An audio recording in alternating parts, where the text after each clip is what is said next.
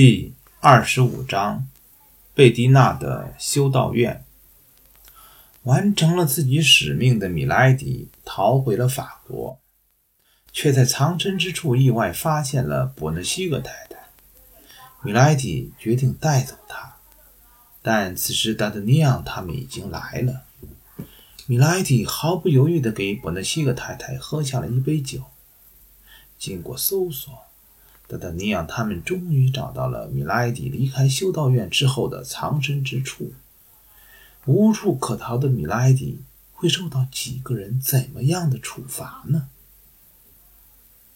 英国国王知道白金汉遇刺身亡之后，最担心的就是，如果这个可怕的消息被传出去，对等待救援的拉鲁舍尔人会有多大的打击。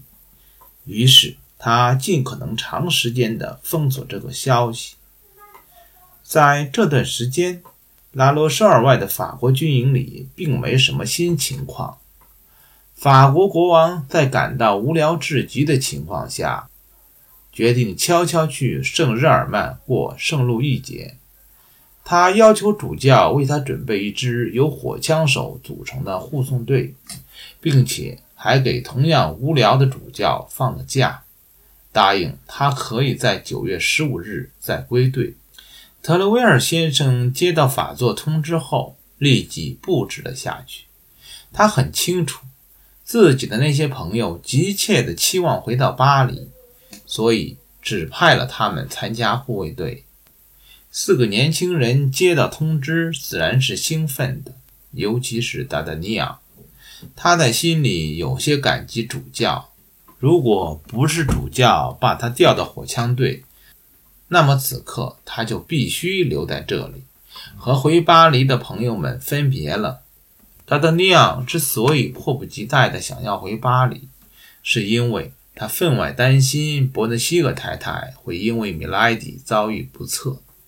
他还拜托阿拉米斯帮他给一位有些权势的女人写信，托他去求王后。准许伯纳西格太太离开修道院，到洛林或者比利时躲藏起来。阿莱米斯委托的那个女人很快回了信，并且附上了王后亲笔书写的证明文件。文件里面写着：“贝蒂娜女修道院院长接到此证明后，请将被我推荐入院并受我保护的修女交给本文件持有人安娜。”一六二八年八月十日于卢浮宫。于是，我们的火枪手们得偿所愿地拿到了伯纳西格太太离开贝迪娜的证明文件。但是如果他们留在营地，就不能使这份文件起到多大作用。所以，当得知国王要带包括他们在内的二十名火枪手去巴黎的时候，感到格外高兴。在接到命令的第二天，护送队就跟着国王出发了。当他们到了巴黎之后，国王宽容地为他的护送队放了几天假，条件是他们这些本应待在前线的人不能在公开场合露面。四个伙伴一得到放假的指令，就赶向了伯纳西格太太所在的修道院。他们一行骑着马奔了一天。在傍晚的时候，进入了阿拉斯。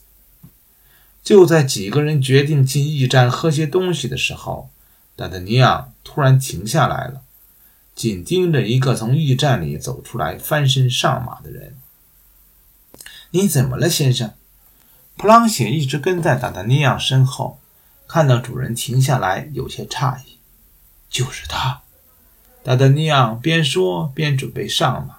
对着围过来的几个伙伴说：“我要去追他，那个在摩恩的人，遇到他就没好事儿。他还认识米莱迪，但是达达尼昂，他跟我们要去的方向相反。”阿多斯说：“嘿，看，他掉了一张纸。”达达尼昂不等阿多斯说完，就冲过去捡起了地上的一张纸。阿尔芒迪埃尔。达达尼昂看着纸上仅有的一个单词，念道：“这是他写的米莱迪的笔记。阿多斯凑过来看了一眼，说：“这是一个地名，但它在哪儿？”波尔托斯皱眉道：“好，好吧，那么我们还是先去贝迪纳吧。”阿拉米斯总结性的说了一句，一行人就翻身上马，向贝迪纳奔驰而去。罪大恶极的人都有着注定的命运，因而他们总能逃过一些劫难，直到上苍结束他们的邪恶。米莱迪的情况正是如此。他穿梭在海上，安全地到达了法国。在他到达法国之后，第一时间给法座发去了一封信。信的内容如下：致红衣主教德里拉德黎塞留法座，请法座放心，白金汉公爵不可能来法国了。米莱迪，二十五日晚。又急。按法座要求，我到贝迪纳等候指示。在米莱迪到达法国的当晚，米莱迪就进入了贝迪纳。他拿着主教的命令来到了加尔莫罗会女修道院。女院长接待了他，并给他准备了房间和美食。在米莱迪看来，过去的一切都不再重要了。如今。他为法座办了这么惊天动地的事，想必会有数不尽的荣华。修道院院长在他居住期间经常来找他聊天，这使得米莱迪排解了一些无聊。但他不清楚院长是国王派还是主教派，所以也不敢过多表露自己的情绪。当院长在一次聊天时，无意中透露了修道院中记住了一位受主教迫害的女客人时，米莱迪努力使自己表现出不在意的样子，脑子里却飞快地盘算了起来。我真的很同情这个可怜的女人，院长。